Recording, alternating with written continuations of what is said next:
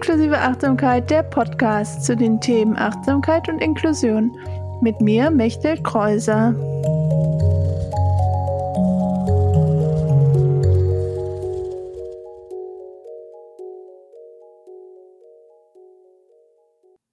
Hallo, herzlich willkommen zu einer neuen Folge von Inklusive Achtsamkeit, der Podcast, Folge 20. Diesmal ein Interview mit Sabrina Lorenz von Fragments of Living. Vielleicht kennst du sie schon von Instagram. Oder wenn nicht, dann schau gerne mal auf ihrem Kanal vorbei. Das ist natürlich auch in den Shownotes verlinkt. Und ich habe mich total gefreut, dass Sabrina heute als Gästin in meinem Podcast ist und dass wir so ein schönes Gespräch geführt haben. Ist am Ende auch wirklich eher ein Gespräch als ein Interview geworden und deswegen ist auch ein bisschen länger, als ich normalerweise meine Folgen habe in diesem Podcast, aber ich finde es einfach wieder, ja, es war ein schönes Gespräch, es war so angenehm, mit Sabrina mich auszutauschen, zu sprechen. Ich hoffe, es gefällt dir genauso beim Hören, wie es mir beim Aufnehmen gefallen hat.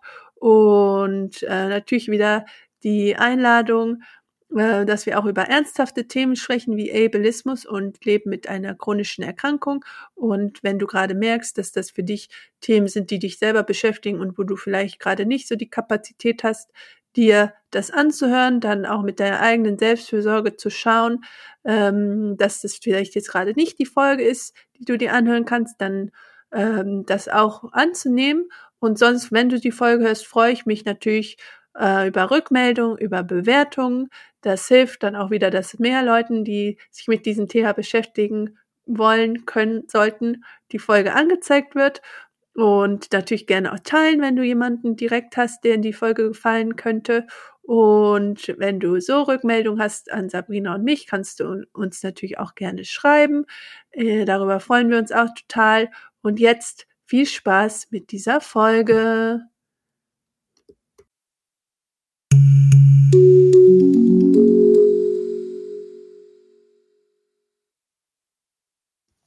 Hallo, liebe Sabrina. Jetzt zur Folge 20 von Inklusive Achtsamkeit, der Podcast. Ich freue mich, dass du heute meine Gästin bist und ich lasse immer meine Gäste sich selber einmal vorstellen, was sie über sich erzählen wollen. Also gerne.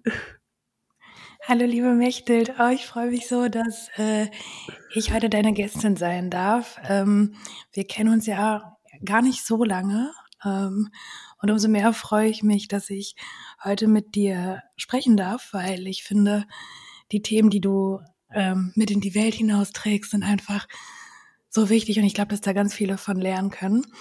Äh, ganz kurz zu mir. Also hi, mein Name ist Sabrina. Ich bin Speakerin für Inklusion, Ableismus und Medizinkommunikation. Das heißt, ich arbeite an der Schnittstelle zwischen Menschen mit Behinderung und oder chronischen Erkrankungen, dann Krankenhäusern oder medizinischen Einrichtungen und der, der Politik und mache also ganz viel ähm, zum Thema Rechte für Menschen mit Behinderung und oder chronischen Erkrankungen und viel zum Thema Medizinkommunikation.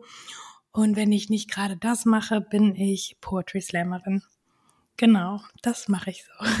Ja, richtig spannend. Genau, weil ich habe dich ja eigentlich auch darüber gesehen bei Instagram, weil da bist du ja sehr aktiv mit deinen mhm. Texten. Und ähm, dann waren wir letztes Jahr zusammen bei einer Veranstaltung von Zeitgeist der Inklusion. Genau. Und da habe ich dich einfach mal gefragt, ob du in meinen Podcast kommen willst, weil ich deine Themen so cool finde und du ja auch echt viel zu den Themen Selbstfürsorge und Leben mit einer chronischen Erkrankung und die Akzeptanz der Situation auch damit machst, mhm. was ja so anknüpft an die Themen, die ich habe. Und danke auch für die schönen Worte zum meine Arbeit. Es freut mich immer noch mal von anderen auch zu hören. Ja, klar, selbstverständlich.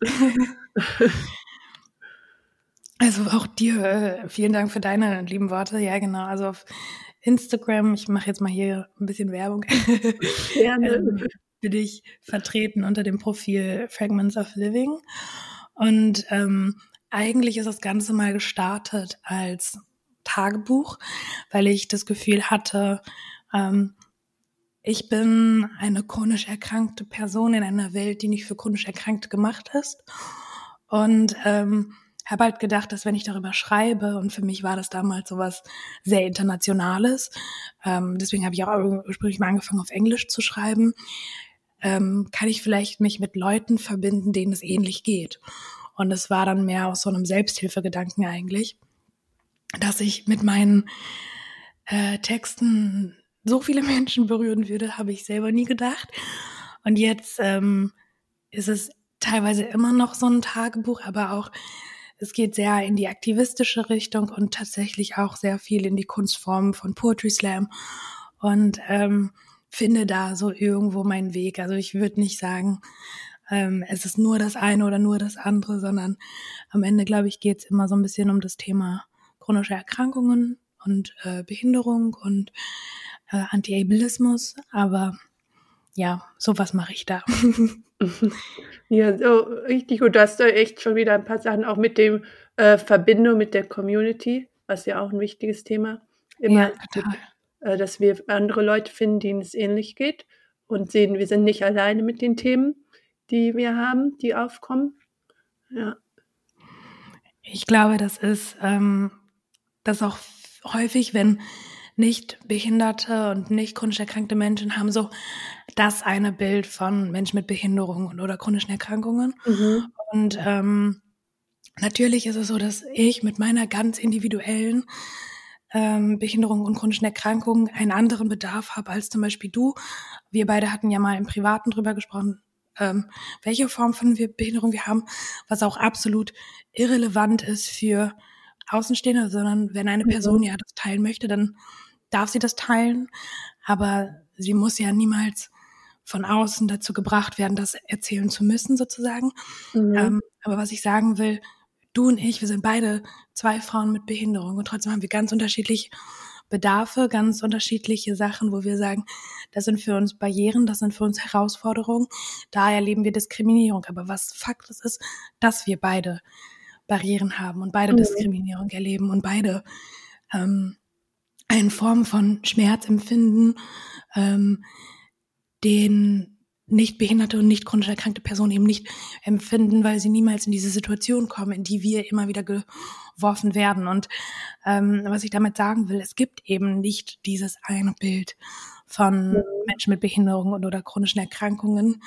Und ähm, trotzdem zu sehen, dass es ganz häufig ähnliche Themen sind, die uns dann doch beschäftigen und wie viele wir damit sind, ist, glaube ich, ein sehr empowernder Gedanke. Mhm. Ich glaube, es ist aber auch genauso wichtig, da zu differenzieren und zu sagen, okay, ich möchte mich jetzt aber ganz konkret mit einer Person austauschen, die wirklich auch äh, die gleichen Bedarfe hat, die zum Beispiel ich auch habe und dass man da nochmal differenzieren kann und äh, finde ich genauso legitim, solange man selber die betroffene Person ist. Mhm. Ja, das stimmt. Und gerade über so Kanäle wie Instagram oder Podcasts oder so lernt man ja auch wieder von verschiedenen Menschen und sieht, ah, die hat ähnliche Bedarfe wie ich oder der geht es vielleicht ähnlich in solchen Situationen. Ja. ja, total, voll. Also ich bin auch sehr dankbar für diesen Austausch, weil ähm, man sagt ja so, zehn Prozent der Menschen haben eine Behinderung Mhm. Und das sind dann ja eigentlich super viele. Ähm, ich kenne aber jetzt nicht in meinem, also beziehungsweise früher in meinem Umfeld, als ich groß geworden bin, waren nicht zehn Prozent der Menschen behindert. Mhm. Ähm, und zu sehen, wie viele wir sind und dass wir da so einen Zusammenhalt haben und so eine Verbundenheit, finde ich halt sehr, sehr ermutigend und irgendwie so was sehr Schönes. Und ähm, ich glaube, dass man Social Media auch immer so ein bisschen mit Vorsicht genießen sollte. Mhm. Aber in dem Bereich finde ich es besonders wichtig, weil ähm, unsere Welt hat so viele Barrieren und auch das Internet ist nicht barrierefrei. Aber für mich zum Beispiel ist das Internet ziemlich barrierefrei und es ist für mich ganz häufig der Weg, überhaupt Teilhabe zu erfahren. Mhm. Und deswegen ist das auch Teil meiner Lebenswelt und Teil meiner Realität. Und ähm, sich dann so darüber verbinden zu können, dass dann Freundinnenschaften entstehen und ähm, die sich heute teilweise so ein bisschen wie Familie anfühlen, das ist etwas, was ich als großes, großes Geschenk wahrnehme. Mhm. Ja, das ist auf jeden Fall bei mir auch und auch in Kontakt zu bleiben mit Leuten, die halt nicht alle in der Nähe wohnen oder auch bis mit Corona, dass man dann einfach diese Verbindung hat mit anderen Menschen. Stimmt, ja. Mit Corona hat man das nochmal umso mehr gelernt. Ja, genau. Genau, dann, ähm, du hast ja schon viel über den Umgang mit deiner äh, chronischen Erkrankung erzählt und ich würde auch gerne mal so bei deinen Themen, die auf deinem Kanal sind, auch so Selbstliebe und Akzeptanz der eigenen Situation, wie du das für dich so in den letzten Jahren äh, die Themen ja bearbeitet klingt so anstrengend, aber so daran gegangen bist für dich. Wow, ich wünschte, ich könnte jetzt so ein ähm, Rezept geben mit diesen drei Schritten. Ja, so einfach ist das leider nicht. Ne? nee, das stimmt. Ähm, ich glaube, dass sich für mich Selbstliebe ganz arg verändert hat über die Zeit. Also ursprünglich hatte ich mal so ein Gefühl von, ähm, ich gehöre nicht in diese Welt, ich ähm, sehe mich nicht repräsentiert und ich habe auch Ablehnung erfahren aufgrund der Tatsache, dass ich chronisch krank und behindert bin. Ähm, und das hat mir natürlich das Gefühl gegeben, ja, ne, ja nicht in diese Welt zu gehören, glaube ich, trifft es eigentlich ganz gut. Ähm, das heißt, da sind wir oder war ich von, von Selbstliebe ganz weit entfernt, weil ich den Fehler bei mir gesucht habe. Ich habe gedacht, ich bin, ich, ich bin schuld, ähm, dass es Barrieren gibt oder dass ich persönlich auf Barrieren treffe. Ich bin schuld, dass ich nicht gut genug bin, dass ich nicht äh, genug leiste oder so in diese Richtung. Ähm, dann habe ich irgendwann verstanden, dass ich eben nicht schuld bin und dass es Dinge gibt, die ich einfach nicht ändern kann. Ähm, ich habe einfach, ich habe eine ähm, körperliche Behinderung. Ich habe einfach körperliche Grenzen, die nicht behinderte und nicht chronisch erkrankte Menschen einfach nicht haben. Und es bringt nichts dagegen, immer und immer wieder dagegen zu arbeiten, um diese vermeintlich überwinden zu müssen, weil das eigentlich nur mir selber schadet. Einmal auf einer körperlichen, gesundheitlichen Ebene, aber auch natürlich wie mental, weil ähm, den Fehler immer bei mir zu suchen und dass ich mich möglichst verändere, obwohl häufige Grundlagen ein ableistisches System sind, ist halt super schwierig. Also ein, ein kleines Kind kann ja niemals das große politische System mal ebenso ändern. Aber wenn dieses System einem immer wieder einredet, du bist falsch und du bist nicht gut genug, natürlich macht das was mit diesem Kind. Mhm. So. Ähm, dann habe ich irgendwann eine Phase gehabt, in der ich gesagt habe, ich kann es nicht ändern. Und wenn ich es weiter versuche zu ändern, dann schade ich mir. Also, das klingt jetzt, ich kann dir leider nicht genau sagen, wie dieser Chef entstanden ist. Und deswegen klingt es jetzt viel leichter als, also leichter gesagt als getan. Irgendwann war das so, okay, ich kann es halt nicht ändern. Okay, dann, dann bin ich schon gut so, wie ich bin. Mhm. Ähm, das hat mir auch super diesen Druck genommen, was Bestimmtes leisten zu müssen, ein, äh, weiß ich nicht, 40 Stunden die Woche zu arbeiten. Ähm, ich muss mein Studium in der, der und der Zeit durchschaffen. Ich muss äh, die Schule in der und der Zeit erreichen mit den und den Noten. Ähm, abgesehen davon, dass niemand überhaupt studieren muss, wenn eine Person es auch gar nicht möchte. So, aber ich habe mhm. sehr internalisiert, ähm, wenn du einen gewissen Bildungsgrad hast, dann kannst du, dann kannst du oder ich, also ich persönlich, meine körperliche Behinderung kompensieren und dann bin ich ja gut genug für die Gesellschaft. Und das mhm. ist ein wahnsinnig toxischer Gedanke, weil ich mich dann noch mehr über Leistung definiere. Ja. Ähm, und bis ich, es hat dann irgendwie sehr lange gedauert, bis ich gesagt habe, okay, ich kann es nicht ändern ich bin so gut, wie ich bin. Mhm. Ähm, und habe dann aber sehr lange gedacht, dass Selbstliebe ist, mich unendlich selber zu lieben zu müssen und der ganzen Welt zu sagen, ähm, ich bin toll und alles an mir ist großartig und ich wünschte, es gäbe Bereiche, wo ich das heute sagen könnte.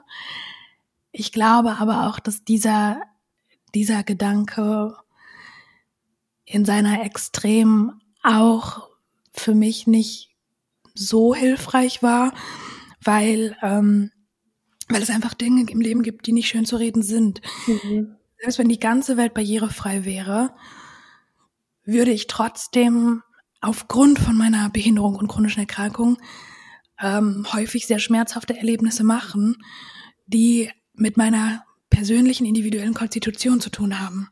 Ich müsste weiterhin verschiedene Therapien und Prozeduren über mich ergehen lassen. Ich müsste, ich wäre weiterhin behindert und chronisch krank. Ähm, ich würde weiterhin in genau diesem Körper leben und dann würde ich trotzdem neidisch sein auf, auf manche Mitmenschen, die ein, manche Dinge einfach so machen können. Mhm. Das heißt nicht, dass ich meine Behinderung dann nicht anerkenne oder und äh, und aber auch nein, pardon, aber was ich sagen will, egal wie barrierefrei dann die Welt wäre und egal wie sehr man versuchen würde, inklusiv zu leben, würde ich ja trotzdem Erfahrungen machen, die weiterhin schmerzhaft sind. Wenn die Welt aber barrierefrei wäre, dann würden diese Erfahrungen besser besser getragen werden, weil ich das Gefühl hätte, nicht ganz so alleine zu sein mhm. und auf meine persönliche Konstitution nicht immer noch so einen Deckel von oben drauf zu bekommen. Das heißt, heute äh, bin ich 24 und denke, Selbstliebe ist etwas ganz Essentielles, weil beziehungsweise Selbstakzeptanz anzuerkennen, dass ich diesen Körper habe, dass dieser Körper mich trägt dass nur dadurch, dass dieser Körper, wie er funktioniert, ich überhaupt das, das Leben leben darf. Mhm. Ähm, und es wird mich nicht heilen, gegen ihn anzukämpfen. Und vielleicht ist Heilung auch gar nicht das Ziel, sondern glücklich sein das Ziel. Und ich bin, ich kann ein glückliches Leben führen, ohne jeden Millimeter meines Körpers endlos abzufeiern. Ich darf anerkennen, dass es immer noch Dinge gibt, die schmerzhaft sind und die schwierig sind. Und trotzdem darf ich gleichzeitig ziemlich cool finden, was mein Körper alles schafft. Mhm. Und das äh, war jetzt sehr lange ausgeholt. Ja, es war sehr schön und sehr, ja, ich habe mich da auch in vielen so wiedergefunden mit der, was du erzählt hast zum Selbstliebe, dass mhm. das halt ja ein Prozess ist und du hast auch eben noch kurz das Wort Selbstakzeptanz gesagt und ich finde ja. es auch gut nochmal zu sagen, dass diese Akzeptanz eigentlich fast vor der Selbstliebe kommt, dass man auch erstmal anfangen kann, Teile von sich zu akzeptieren und eben auch zu akzeptieren, dass ja nicht immer alles gut ist und wir Schmerzen haben werden und mit diesen Schmerzen auch irgendwie leben müssen und auch die auch da sein werden, wenn wir in einer perfekt inklusiven Welt leben. Aber vielleicht müssen wir dann nicht mehr immer dafür kämpfen, die Therapien machen zu ähm, dürfen, die wir brauchen, um damit besser umzugehen oder für die Hilfsmittel oder was auch immer wir brauchen. Ja, genau, das hat das äh, fasst du so wahnsinnig schön zusammen, wie ich in zehn Stunden erzähle. Aber ja, da gehe ich auf jeden Fall mit. Ja. ja, manchmal ist ja, wenn man von außen das hört, dann kann man es nochmal anders mit eigenen Worten zusammenfassen. Ähm, genau, das kommt, genau, weil in deinem, äh, was für dich ein wichtiges Thema ist, was du auch gesagt hast mit Instagram, und dem Schreiben, dem Poetry Slam, das über das Schreiben verarbeitest du ja wahrscheinlich auch viele deiner ähm, Erfahrungen und deiner Erlebnisse. Äh, wie hilft dir das Schreiben, äh, damit umzugehen oder das zu, äh, ja, auch zu teilen? Wie unterstützt dich das auf deinem Weg? Ich finde, das ist eine sehr schöne Frage. Ähm, ich glaube, du hast es quasi indirekt schon beantwortet. Also jede Person hat, glaube ich, seine ganz individuelle und eigene Tools, ähm, wenn wir in uns hineinspüren und schauen, was unterstützt mich, was tut mir gut und was tut mir auch in welcher Lebensphase gut. Also in äh, weiß ich, im Prüfungsstress wird mir vielleicht was anderes gut tun, als wenn ich in meinem Privatleben mit engen Bezugspersonen Stress habe. Keine Ahnung. Aber was sich tatsächlich für mich durch viele Zeiten hindurch bewertet ist, das Schreiben. Und ähm, das für mich war Kunst immer eine Form von Expression, von Ausdruck, von Verarbeitung und ähm, Schreiben war immer ein Teil davon. Also ich habe auch viel gemalt, so in die Richtung. Äh, aber Schreiben ist, egal was war, irgendwie immer geblieben. Und ähm, vielleicht aber auch in aller allererster Linie darum, das Chaos im Kopf einmal einer Struktur zu geben oder ähm, was ich sagen will, wenn, wenn ich einen Gedanken habe oder ein Problem oder mich etwas bewegt und ich mich 20 Mal in meinem Kopf selber um mich herumdrehe und immer die gleichen Gedanken fahre, dann werde ich ja nicht auf eine neue Lösung kommen. Mhm. Sondern manchmal ist es ganz hilfreich zu sagen, okay, ich kann das hier gerade nicht lösen. Ähm, und trotzdem stört es mich gerade und trotzdem bedrückt es mich und trotzdem macht es gerade was mit mir. Also schreibe ich es einmal runter. Und entweder ist es dann okay, weil ich dann diesem Gedankenkarussell einmal äh, das einmal angehalten habe oder ich habe es dann vor mir, indem ich sehen kann, okay, das oder das ähm, ergibt jetzt total Sinn, was in meinem Kopf noch nicht klar war. Mhm. War auf jeden Fall immer mein Ausdruck, mit schwierigen Situationen klarzukommen oder auch einfach grundsätzlich so Gedanken runterzuschreiben und dass das heute ein Teil meines Berufes ist, ist äh, ja, dar darauf bin ich äh, sehr stolz und da fühle ich mich auf jeden Fall sehr geehrt, dass das, was mir geholfen hat, heute anderen Leuten hilft. Und ich hoffe, dass, also ich habe immer das Gefühl, dass mich Worte getragen haben, wenn, wenn Hände es nicht konnten, so, so beschreibe ich das manchmal. Also wenn ich alleine bin, wenn ich mich in manchen Situationen einsam gefühlt ha habe, obwohl ich vielleicht gar nicht einsam war. Aber wenn es sich so angefühlt hat, äh, dass ich drüber geschrieben habe und wenn ich diese Texte veröffentliche oder veröffentlicht habe, dann habe ich gesehen, wie viele Menschen damit resonieren konnten mhm. und gesagt haben, boah, mir ging es genauso. Und dann bin ich nicht mehr alleine. Und dann sind auch die Leute, die das lesen, weniger alleine, weil auch sie merken, okay, ich bin nicht die einzige oder die, die einzige Person, die diese gleichen Gedanken fährt. Und ich bekomme ziemlich häufig den Kommentar und jedes Mal berührt es mich wahnsinnig, wenn Leute schreiben, das, was ich so lange schon dachte, hast du aber jetzt in Worte gefasst. Mhm.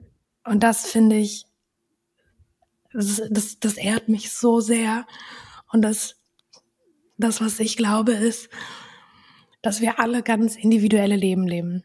Dass mhm. wir niemals selbst, selbst die gleiche Situation kann zwei Menschen ganz unterschiedlich wahrnehmen. Wir werden niemals die gleichen Erfahrungen machen wie eine andere Person und wir werden niemals das Leben einer anderen Person leben können. Aber in all diesen Erfahrungen werden wir die ähnlichen Gefühle fühlen. Meine Traurigkeit, wenn ich, weiß ich nicht, Situation XY erlebe, wenn ich eine neue Diagnose bekomme, wenn ich meine beste Freundin wegzieht oder was auch immer, kann die gleiche Traurigkeit sein, die du erlebst, wenn bei dir irgendwas anderes passiert.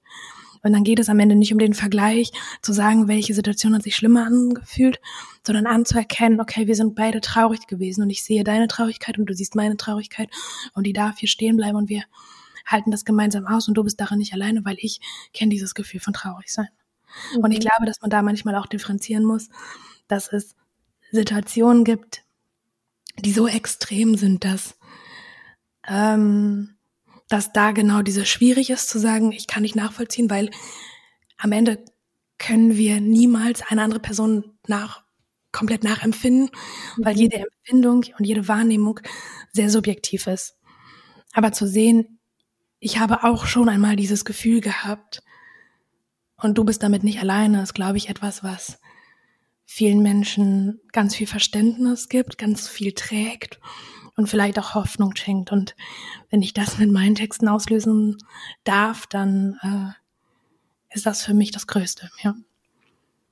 Oh, das ist schön. Das, ja, das klingt so gut, weil genauso finde ich es auch, wenn man seine Sachen teilt oder auch von jemand anders was liest und sich da so wiederfindet, dann ist es genau dieses, ah ja, ich, es ist nicht nur meine äh, mein Gefühl und meine Sache, sondern ich gehe da in Resonanz mit jemand anders und fühle mich verbunden mit einer anderen Person und einer anderen Gruppe von Menschen.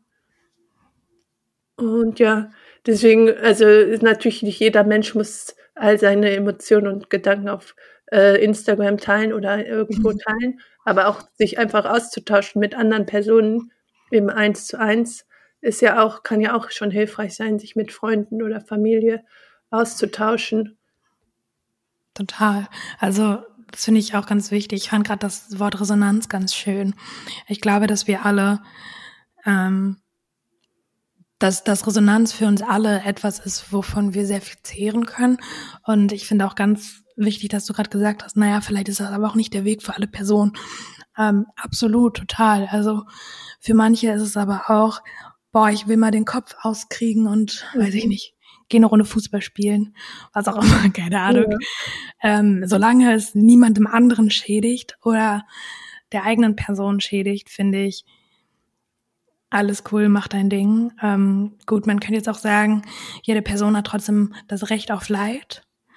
Und wer bin ich, einer Person zu verbieten, das oder das zu tun, obwohl es vermeintlich dieser Person schadet? Mhm. Ich glaube, wir müssen notgedrungen mit Situationen klarkommen, weil das Leben leider nicht immer leicht ist und wir leider nicht immer die Ressourcen haben, mit jeder Situation umgehen zu können. Und ich glaube, die Art und Weise, wie wir mit einer Situation umgehen, dafür müssten wir uns, so, solange, also das ist jetzt meine moralische Prämisse, solange das niemand anderem schadet, müssen wir uns dafür nicht entschuldigen, weil wir haben das gerade durchlebt und wir haben diese jeweilige Situation vielleicht überlebt. Und warum müsste ich mich denn jetzt entschuldigen oder erklären für die Art und Weise, wie ich überlebt habe? Weil allein das auszuhalten teilweise schon wahnsinnig anstrengend war. Und ich glaube schon, das anzuerkennen ist wichtig. Ähm, nochmal aber zu gerade, natürlich ist mein Weg mit Dingen umzugehen nicht der Standard und das möchte ich auch gar nicht sein oder ich glaube auch nicht, dass ich, dass dass mein Weg der Weg für alle Menschen ist, weil wir einfach so unterschiedlich und so individuell sind, dass ähm, ja, man, manche sagen halt, okay, ich, ich möchte mit meinen FreundInnen rausgehen und, und mich ablenken und es tut mir genauso gut, dann ist auch das ein valider Grund. Mhm. Ähm, und ich glaube, dass die Welt eigentlich so wahnsinnig viele Ressourcen und Möglichkeiten bietet, mit verschiedenen Emotionen klarzukommen. Aber natürlich ist am Ende Instagram eine, eine, ein Medium, wo es um Sprache, um Bild, um Videografie geht und ähm, da dementsprechend ein eine, ein gutes Output. Also ich, es gibt auch genug Texte, die ich für mich geschrieben habe, um sie für mich zu verarbeiten, wo ich sage, das möchte ich auch gar nicht, dass das andere Leute lesen. Mhm. Ähm, weil, weil wenn es mir nur ums Schreiben ginge, dann müsste ich ja gar keinen dieser Texte veröffentlichen. Und primär geht es mir auch immer erstmal nur ums Schreiben. Aber ich habe ja über die Zeit gemerkt, dass Leute damit resonieren können, dass Leute sich darin wiedersehen können. Und dementsprechend gibt es schon Texte, die ich, wenn ich sie schreibe, mit dem Wissen schreibe, dass das Leute lesen. Oder dass ich, wenn ich Texte für mich geschrieben habe, sie anonymisiere, damit, damit sie von anderen Leuten gelesen werden. Ähm, und dann geht's mir gar nicht darum, mir auf die Schulter zu klopfen, was für einen Text ich geschrieben habe, sondern tatsächlich viel mehr zu sagen, okay, du bist damit nicht alleine. Mhm. Und ähm, deswegen, also schreiben war halt immer für mich etwas und dass halt Instagram dann irgendwann in mein Leben kam, war eine schöne Fügung. Aber ähm, ich schreibe nicht für Instagram, sondern primär für mich und dann sekundär für die Menschen, okay. die das lesen und dass sie das tun. Das ähm, freut mich. Ja, hier ist ja wieder dieser Community-Aspekt, den wir am Anfang auch schon hatten. Und was genau. mir beim Hören des letzten Teil immer wieder äh, aufgekommen ist, ist dieses Thema mit dem Sichtbarsein und Sichtbarwerden weil das ist ja mhm. für viele auch etwas, was erstmal vielleicht ja Angst macht oder Unsicherheiten hervorbringt. Und natürlich, wenn man sich irgendwie mit Texten, vor allem in deinem Fall ja auch über sehr persönliche Texte und emotionale Texte auch irgendwie online zeigt, dann ist natürlich auch dieses Thema Beurteilung ähm, ja immer ein großes Thema.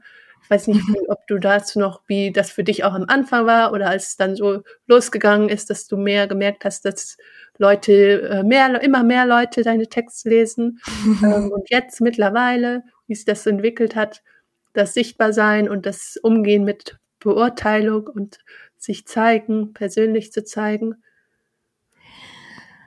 Ich glaube, dass ich für mich Grenzen gezogen habe bei gewissen Themen und dass es für mich ganz wichtig war, zu sagen, es gibt Themen, über die schreibe ich und es gibt Themen, über die schreibe ich nicht, beziehungsweise mhm. zumindest veröffentliche ich das nicht, ähm, zum Schutz von mir oder weil ich mich damit auch vielleicht nicht wohlfühle. Ich glaube, das hat mir geholfen, ähm, erstmal überhaupt diese Resonanz zu bekommen, überhaupt, dass Leute sagen, boah, ich kann mich damit identifizieren oder es tut mir gut, diese Texte zu lesen. Das ist total überwältigend gewesen. Also ähm, ich, ich freue mich immer noch jedes Mal darüber, wenn, wenn mir Leute eben schreiben, dass, dass meine Texte sie berührt haben oder geholfen haben. Und es gibt dann so ein paar Nachrichten, die mir einfach ganz, ganz stark im Kopf bleiben. Das ist ähm, zum Beispiel vor ein paar Jahren ein, eine junge Frau gewesen, die mir dann geschrieben hat, okay, wow, das hat mich so sehr berührt, dass ich ein Thema von mir selber in Verbindung gebracht habe und du hast mich indirekt dazu motiviert, eine Therapie zu machen. sowas finde ich dann oh, wow, okay. total schön, ja, schön. was aber auch heißt, wie viel Verantwortung ich irgendwie mhm. habe. Und äh, deswegen glaube ich, bin ich, wenn ich einen Text poste noch mal ein bisschen achtsamer, als wenn ich ihn nur für mich schreibe, weil ich weiß ja, wie ich es meine. Mhm. Und aber dann da draußen im Internet ist, ähm, kann ich es ja manchmal nicht mehr einordnen oder zurücknehmen und ähm, bin mir dessen, also die der Verantwortung ganz schön bewusst, dass das jemals so groß werden würde, habe ich nie mit gerechnet, weil ähm, weil ich immer das Gefühl hatte, dass ich ein uncooles Hobby habe. ähm, so, so Gedichte, Sabrina, das ist nicht cool. ähm, aber warum denn nicht das tun, was ich mag, selbst wenn es vermeintlich für die Welt uncool ist, wenn es mir doch gut tut. Und ähm, ich bin auch sehr dankbar, dass ich tatsächlich eine Community habe, in der überwiegend nur ganz, ganz, ganz tolle Menschen sind. Ich habe, ich bekomme tatsächlich sehr selten Nachrichten und ich bin für konstruktive Kritik immer offen. Ich finde es auch total wichtig, weil auch ich ähm, bin ableistisch sozialisiert, auch ich, äh, genauso bin ich rassistisch sozialisiert. Ich bin ähm, potenziell in jeglicher Diskriminierungsform sozialisiert, weil unsere, unsere Gesellschaft und weil unser System so ist. Und wenn ich darauf aufmerksam gemacht werde, dann finde ich das auch super wichtig, weil auch ich noch gerne dazu lerne ähm, und mich damit auch super gerne auseinandersetze, weil ich das einfach so wichtig finde. Ähm, ich bekomme sehr selten aber Kommentare, die die Hass verbreiten oder die ähm, wirklich verletzend sind. Und ähm, dann habe ich entweder die Möglichkeit zu sagen, okay, ich gehe in den Diskurs und sage, dass ich das jetzt nicht cool fand. Ähm, oder ich blockiere die Menschen, weil am Ende lade ich diese Leute immer noch in mein digitales Wohnzimmer ein und ähm, darf selber entscheiden, was mir gut tut und was nicht. Also ich glaube, dass da eine gewisse Reflexionsfähigkeit ziemlich wichtig ist.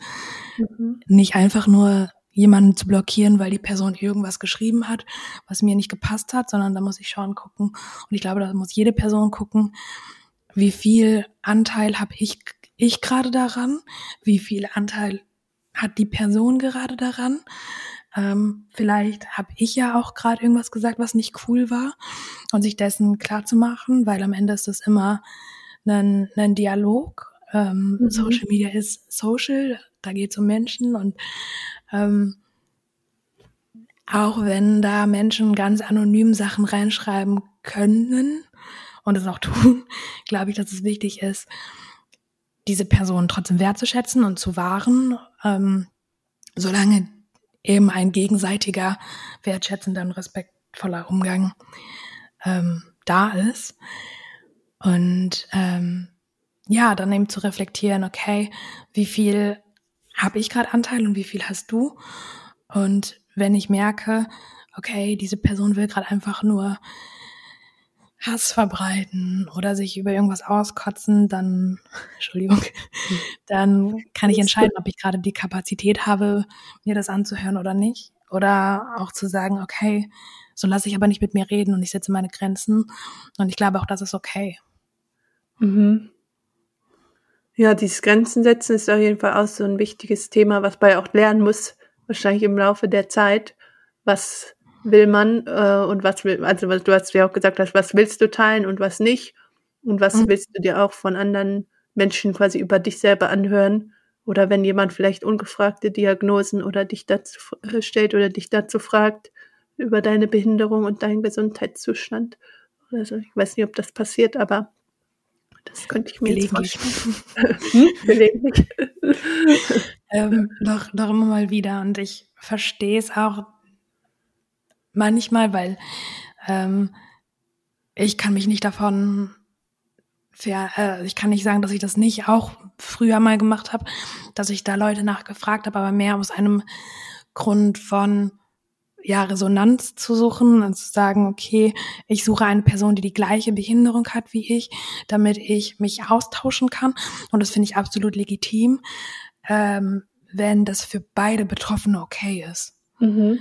Ähm, also wenn, weiß ich nicht, wenn es, wenn es aber für beide okay ist, wenn beide wissen, worum es hier geht, äh, heutzutage bin ich da wesentlich vorsichtiger, weil auch wenn es häufig um den Austausch von ganz persönlichen Sachen geht und eigentlich um Resonanz und Verständnis und von Verbindung, habe ich das Gefühl, dass häufig indirekt ein ein Vergleich mitschwingt, der, der vielleicht auch manchen Menschen gar nicht bewusst ist. Und ich glaube, dass das auch so ein bisschen durch den Ableismus passiert. Also ähm, Ableismus, die Diskriminierungsform gegenüber Menschen mit Behinderungen oder chronischen Erkrankungen, basiert ja auf einem Leistungsprinzip. Wenn du leistest, bist du wertvoll. Und mhm. wenn ich jetzt feststelle, als behinderte und chronisch erkrankte Person, dass ich nicht so leisten kann, wie die Normvorstellung ist, ähm, kann ich das ja ins Gegenteil umdrehen und sagen, okay, dann bin ich wertvoll, je kränker ich bin oder je betroffener ich bin oder je behinderter ich bin. Das klingt jetzt, also nicht, dass das meine Meinung wäre, aber ich, das ist ein Phänomen, was ich jetzt häufig mal beobachte.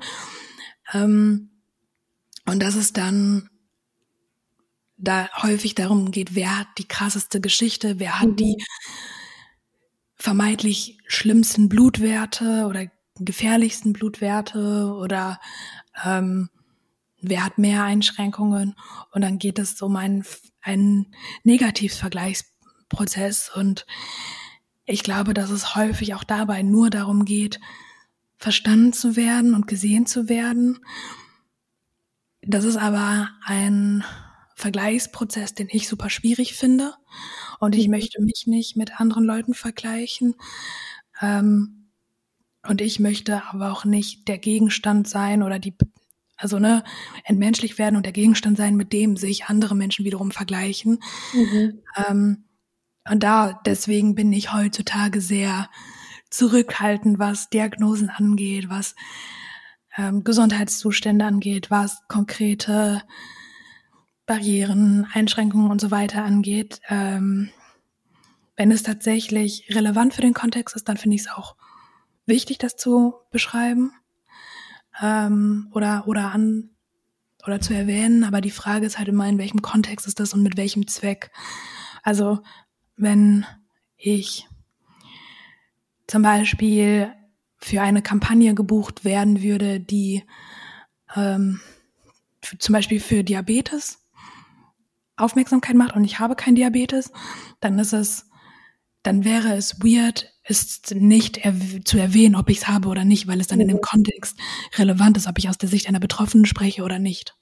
Mhm. So, aber wenn ich allgemein über Inklusion spreche und allgemein einfach, wie es mir geht, ähm, oder ich habe neulich über das Ansetzen eines Medikamentes gesprochen. Dabei ist es ja absolut irrelevant, wie dieses Medikament heißt und was das genau macht und so weiter, weil ich nur über den Prozess gesprochen habe, wie Ärztinnen mhm. damit umgehen, wie es mir damit geht. Und das Gefühl ist absolut valide, ganz unabhängig, was das Medikament am Ende macht oder nicht.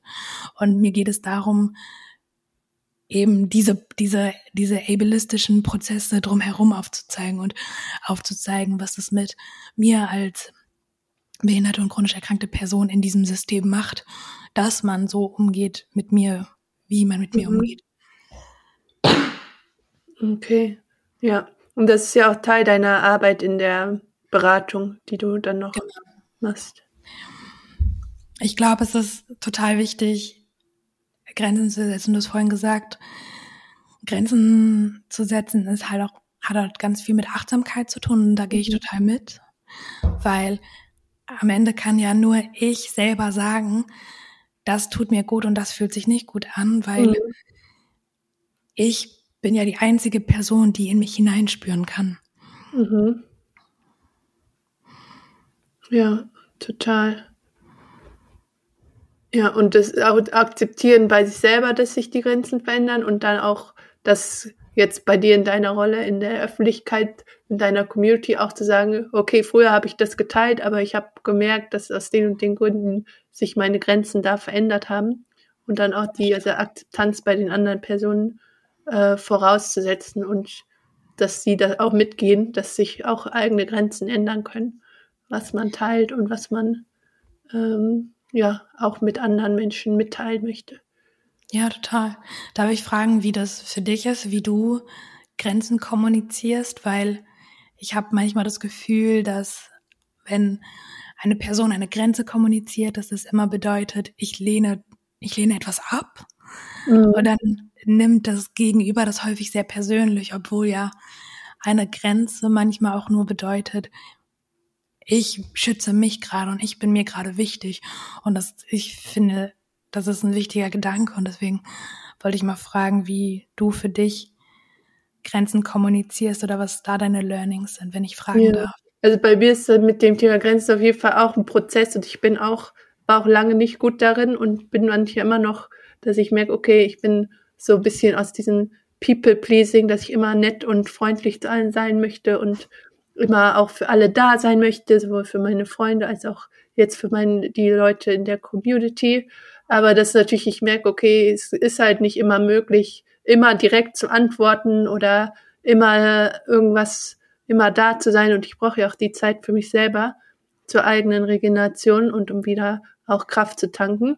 Und früher war ich sehr direkt, dass ich dann auch nicht gut ruhig bleiben konnte, wenn ich mhm. so gemerkt habe, okay, meine Grenze wird jetzt überschritten. Aber das geht auf jeden Fall mittlerweile schon besser, dass ich auch erstmal nochmal vielleicht einen Atemzug nehmen kann und dann oder halt auch einfach sagen kann, okay, ich muss auch nicht direkt auf jede Nachricht, die ich auf Instagram sehe oder auch auf WhatsApp direkt zurückschreiben. Oder zum Beispiel auch habe ich in meiner E-Mail-Signatur auch extra geschrieben, okay, ich bin nur quasi in den Arbeitszeiten schreibe ich zurück und dass man dann auch äh, das so kommuniziert, dass man halt auch da seine Grenzen hat, wann man auch äh, an welchen Tagen man vielleicht auch zurückschreiben kann und äh, dass man halt nicht direkt immer verfügbar sein muss. Ich finde, das ist ja auch so ein Thema, was zu dem Thema Grenzen äh, dazugehört, so die eigene äh, Verfügbarkeit. Ja, stimmt, das stimmt. Und da sind wir auch irgendwie ganz schnell wieder bei dem Thema Kapazität. Mhm. Und auch einfach, dass Menschen mit Behinderung oder chronischen Erkrankungen nicht immer die gleichen Kapazitäten haben wie eben nicht behinderte und oder chronisch erkrankte Personen. Ja, genau. Und auch längere Zeit wieder für die Regeneration brauchen und um wieder ähm, ja, fit zu sein oder auch längere krankheitsbedingte Ausfälle oder so. Ja, das stimmt. Ja. Genau, ich wollte, wir sind fast am Ende, aber zwei Fragen habe ich noch. Einmal ja. zu deiner eigenen Selbstfürsorgepraxis, was du machst. Was, ein wichtiger Punkt ist ja das Schreiben, aber vielleicht gibt es auch noch andere Sachen, die du machst, um selber wieder die Kraft und die Kapazitäten zu bekommen, um dann wieder für andere da zu sein oder auch für dich. Ich glaube, dass es ganz wichtig ist, eben zu schauen, ob, ob ich gerade die Kapazität habe für eine andere Person und es Und dass es gar nicht mit Ablehnung zu tun hat, sondern auch ähm, mit einer Wertschätzung der anderen Person gegenüber, weil wenn ich gerade gar nicht die Kapazität habe, mich auf eine andere Person einzulassen, egal was das zwischenmenschliche Verhältnis gerade ist, dann schaffe ich es ja auch gar nicht, dieser Person gerecht zu werden. Und ähm, wenn ich sage, ich bin für dich da, dann darf das aber auch beinhalten, ich bin für dich da, wenn ich die Kapazität dazu habe. Ähm, weil es bringt ja auch nichts, wenn ich mir jetzt die Situation einer, einer Person annehme, auch wenn ich sie sehr lieb habe, wenn mich die Situation aber komplett überfordert.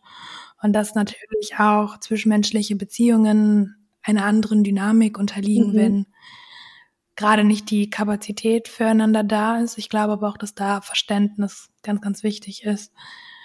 Ähm, was ich noch tue. Ich glaube, ein Learning war für mich, dass zum, zum einen ist es mega das Privileg und ich bin sehr dankbar dafür, dass das, was mal mein Hobby war, Texte zu schreiben, heute mein Beruf ist. Ähm, aber trotzdem, trotzdem zu sagen, ich mhm. muss nicht aus jedem Gefühl Content machen und ich muss nicht alles, was mir Spaß macht, monetarisieren. Ich darf auch Hobbys mhm. haben, die nicht mit dem am Ende im Internet landen und ähm, ich muss nicht mich zu etwas zwingen, wenn es mir damit nicht gut geht. Und das ist eine sehr privilegierte äh, Position, aus der ich das heraus sage. Natürlich ähm, gibt es auch Jobs oder Situationen, ähm, in denen ich mich nicht wohlfühle, aber nicht keine andere Wahl habe, weil ähm, weil auch ich irgendwie eine Miete bezahlen muss oder so. Ähm, aber wenn ich die Möglichkeit habe, zu schauen, was gerade meinem Körper, meiner Seele gut tut, dass ich das auch gerade machen kann. Das versuche ich zumindestens. Ähm, mir hilft tatsächlich ähm, immer mal wieder das äh, Internet ausmachen, also mein Handy aus oder mein, mein Laptop aus. Ähm, ich bin super gern in der Natur, was ich auch mhm. leider viel zu selten mache. Und was ich auch sehr schön finde, ist einfach mit, mit äh, meinen lieben Menschen, die ich so in meinem Privatleben habe, ähm, ja, mich, mich ähm, einen Kaffee trinken zu gehen, mich zu treffen, Zeit zu verbringen. Ähm, ich würde mich als sehr extrovertierte Person beschreiben. Von daher zehre ich sehr viel von äh, zwischenmenschlichem Kontakt. Genau.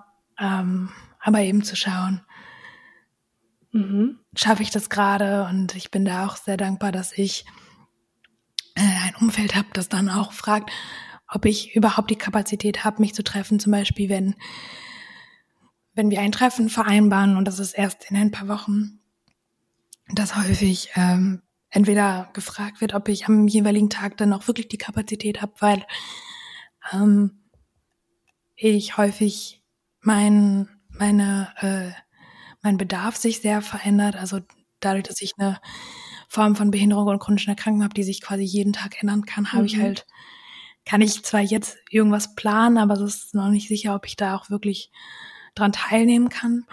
Ähm, und dass da meine Umgebung so achtsam ist, mich da zu fragen, beziehungsweise wenn ich mich von mir aus melde und sage, okay, ich habe heute nicht die Ressourcen, dass es dann, ähm, dass es dann sehr verständnisvoll aufgenommen wird. Und da muss ich sagen, ähm, bin ich auch sehr happy, dass ich so ein Umfeld habe, die, die da so äh, verständnisvoll sind, weil ich glaube, dass das heutzutage bezieh beziehungsweise in der ableistischen Gesellschaft, in der wir leben, leider nicht ähm, selbstverständlich ist, dass wir so auf unsere Ressourcen gegenseitig achten.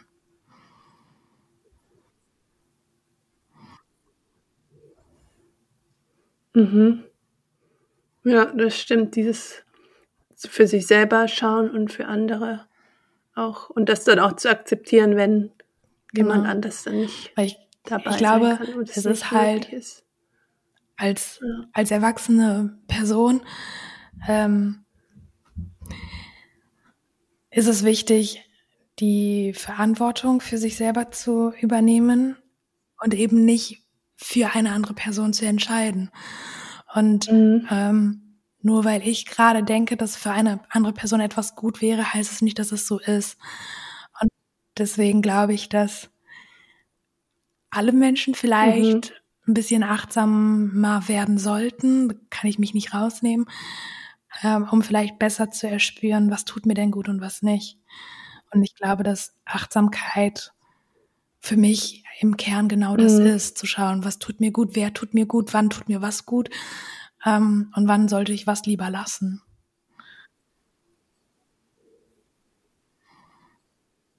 Ja, das stimmt. Und das ist auch wieder so ein Thema von diesem internalisierten Leistungsdruck und den selbst in unsere Verabredung bringt, dass wir denken, ah, jetzt habe ich mich mit der Person verabredet und dann fällt es mir schwer, dann zu sagen, nee, heute passt es mir jetzt doch nicht, wenn genau. ich äh, an dem Tag merke, dass es mir dann doch zu viel wird. Das ist auch ein Thema, wo ich immer noch dran arbeite, wo ich auch selber mhm. immer noch gucken kann. Was, wie, was tut dir denn was grundsätzlich tut mir da gut? Was sind denn für dich so ja.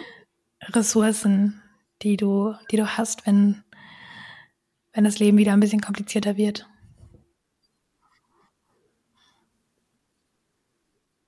Ja, also für mich, ich bin eher in der Mitte zwischen extrovert und introvertiert. Also ich bin so ambivert nennt man das. Und äh, ist, ich kann sowohl gut mit Energie bekommen, wenn ich mit anderen bin und im Austausch bin. Aber ich weiß auch, dass ich genauso gut Phasen brauche, wo ich Zeit für mich habe und einfach auf meinem Sofa sitzen kann und ein bisschen Netflix gucken kann oder was Leckeres esse oder lese oder so. Also ich bin, mhm. muss da diese Balance finden. Und gerade das ist dann auch nicht immer einfach, weil es sich halt auch ändern kann, dass es mal mehr Zeit im Außen ist und mal mehr Zeit für mich ja, wieder. total um wichtig, die Energie dass du das, glaube ich, für dich herausgefunden hast. So. Was, was würdest du sagen, was hilft anderen Personen dabei, eben genau das herauszufinden, was, was einem gut tut? Wie findet man das?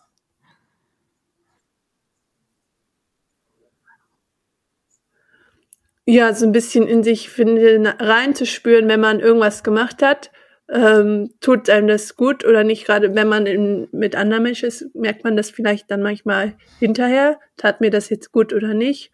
Ähm, aber natürlich auch, wenn man für sich ist, auch gucken, äh, was tut mir gut und aber auch zu akzeptieren, dass man halt das vielleicht nicht immer direkt ähm, rausfindet und auch diese mit, weil man muss, ich finde, es ist da auch immer die schwierige, weil man diese mehreren Ebenen im Kopf ja auch hat, diese Stimme, das eigene, was man jetzt will und dann vielleicht noch die Stimmen darüber, die irgendwie von außen sind, die einem sagen, wo man das Gefühl hat, jemand anders sagt einem, ah, das ist jetzt aber nicht gut oder das ist jetzt gut, dass du das machst.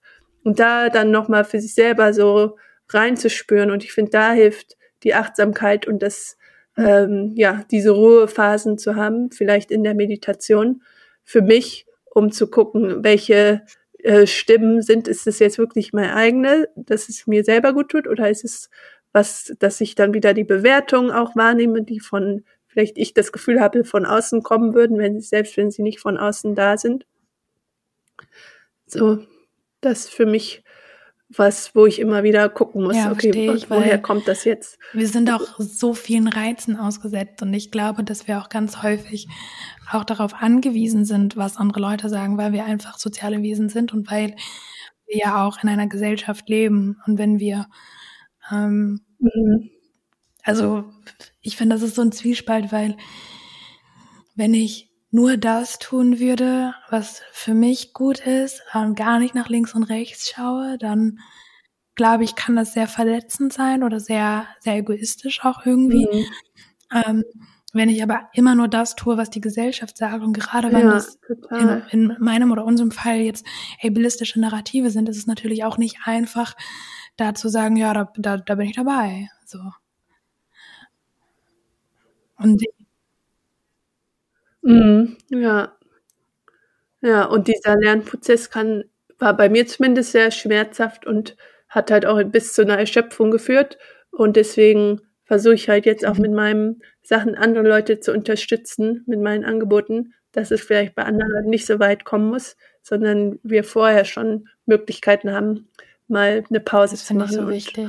Ich äh, habe auch zu stoppen und Gefühl, zu gucken, was mir gut tut. ähm, dass wir gar nicht, gar nicht gelernt haben oder gar nicht lernen, negative Emotionen auszuhalten oder zu empfinden, sondern, ähm, weiß ich nicht, dann, dann das Mhm. Leben so bewegt und so turbulent fahren lassen, dass wir gar nicht auf uns achten müssten oder gar nicht die Zeit haben, uns auf uns zu besinnen, auf uns zu achten, weil Mhm. dann müssten wir uns ja vielleicht manchmal mit negativen oder also ich glaube nicht, dass Gefühle negativ sind, sondern wir geben ihnen eine Bewertung inne.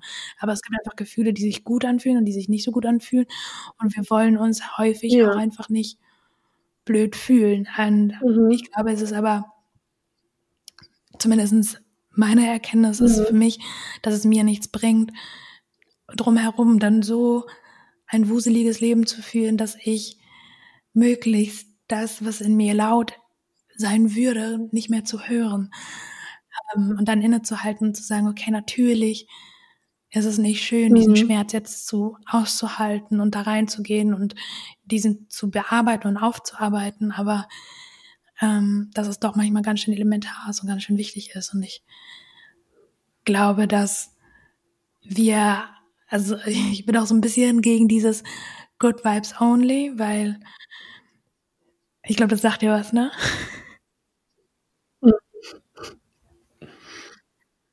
Ja, ich, also das ist auf jeden Fall auch was, wo ich denke, nee, es ist halt nicht immer alles nur gut. Und gerade in dieser Meditationsbubble oder ähm, Achtsamkeitsbubble ist ja oft so die Gefahr, dass man dann nur noch das Positive sehen will, aber man kann es halt auch nicht übersehen, was alles nicht gut ist und bei sich selber auch äh, die. Emotionen Und ich glaube, wenn wahrnehmen und ich mir den schauen, ganzen was Tag einreden würde, Ja. ich darf nur Gutes fühlen, dann würde ich in mir selber sehr irritiert sein, wenn ich mich dann mal gerade nicht gut fühle, weil ich dann sofort das, den Gedanken hätte, das darf ich jetzt nicht fühlen. Und das, glaube ich, Mhm. kann wiederum ziemlich verletzend mir gegenüber sein. Und ähm, ja, ich glaube, dass Achtsamkeit etwas ist, was wir erlernen Mhm. sollten und, und äh, was, was, was häufiger gelehrt werden sollte als, in, als nur in, in Kursen, die man extra anwählt. Also nicht, dass ich das schlecht finde, im Gegenteil, ich finde es richtig, richtig gut und ich finde es auch immer richtig mutig, wenn sich Menschen dafür entscheiden, sich so intensiv mit sich selber auseinanderzusetzen. Ich glaube, es ist halt schade, wenn, wenn das irgendwie Themen sind, die man nicht schon in der Schule erzählt bekommt, sondern wie viel Kraft braucht es, diesen Weg für sich zu finden, Mhm. zu sagen, das ist etwas, was mir helfen könnte oder was mir gut tun könnte.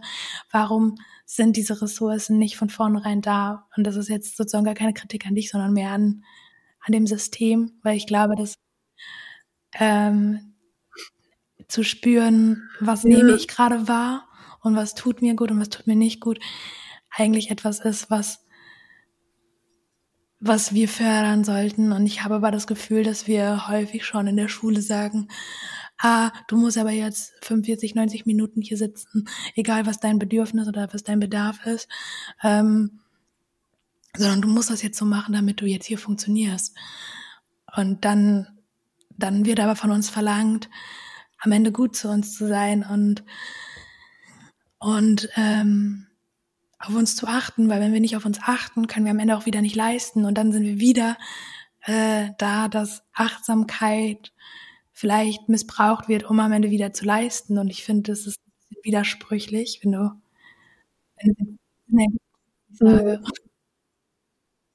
Ja, das stimmt. Das ist auf jeden Fall was, wo man immer wieder nachgucken muss.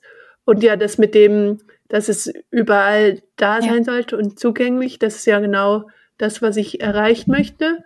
Und das ist natürlich dann wieder auch diese Balance zwischen, okay, ich möchte es gerne für alle zugänglich machen, aber natürlich muss ich auch gucken, wie ich meinen eigenen Lebensunterhalt damit, das hat ja jeder, der irgendwie was macht, was eigentlich sehr hilfreich ist, ähm, wie man dann auch ja beides quasi andere Leute unterstützen kann und trotzdem auch für sich selber gut sorgen kann und da sein kann.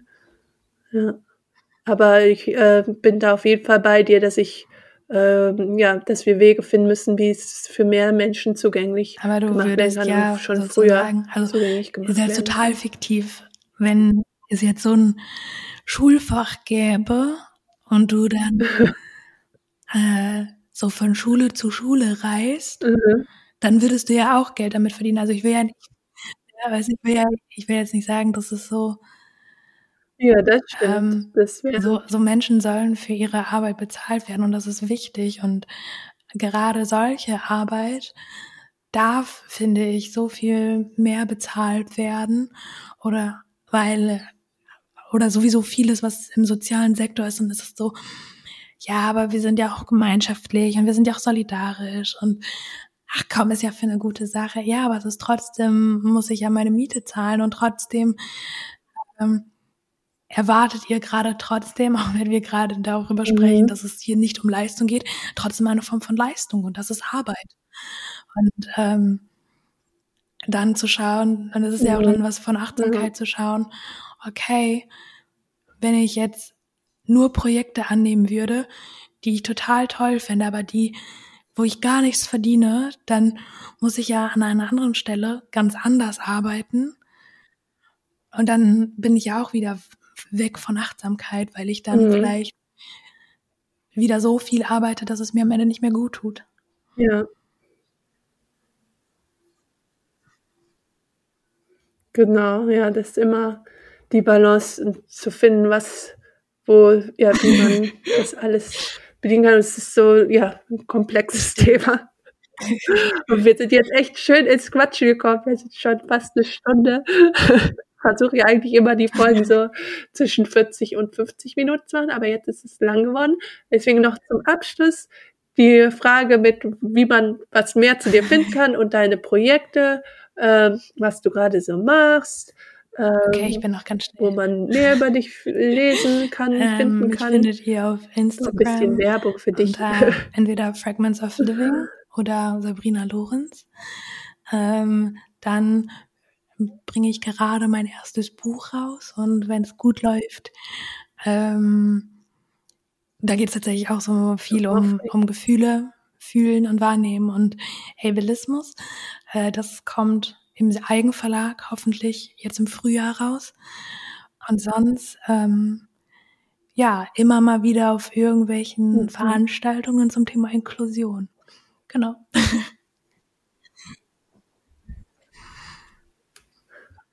Okay, ah, richtig schön. Ja.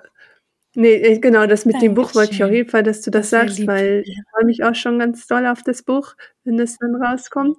Und ich freue mich, dass du heute hier warst. Und ich glaube, wir hätten noch viel länger quatschen können, aber ich musste jetzt mal ein bisschen unterbrechen, weil wir haben echt über viel geredet und ähm, ich hoffe, dass euch als Zuhörer die Folge auch so gut gefallen hat wie mir wieder. Vielen Dank, Sabrina, dass du dir die Zeit genommen hast, hier mit mir zu sprechen und ihr euch die Folge jetzt angehört habt als Zuhörerin, Zuhörern. Und dann freue ich mich über eure äh, Rückmeldung an Sabrina und mich, wie euch die Folge gefallen hat.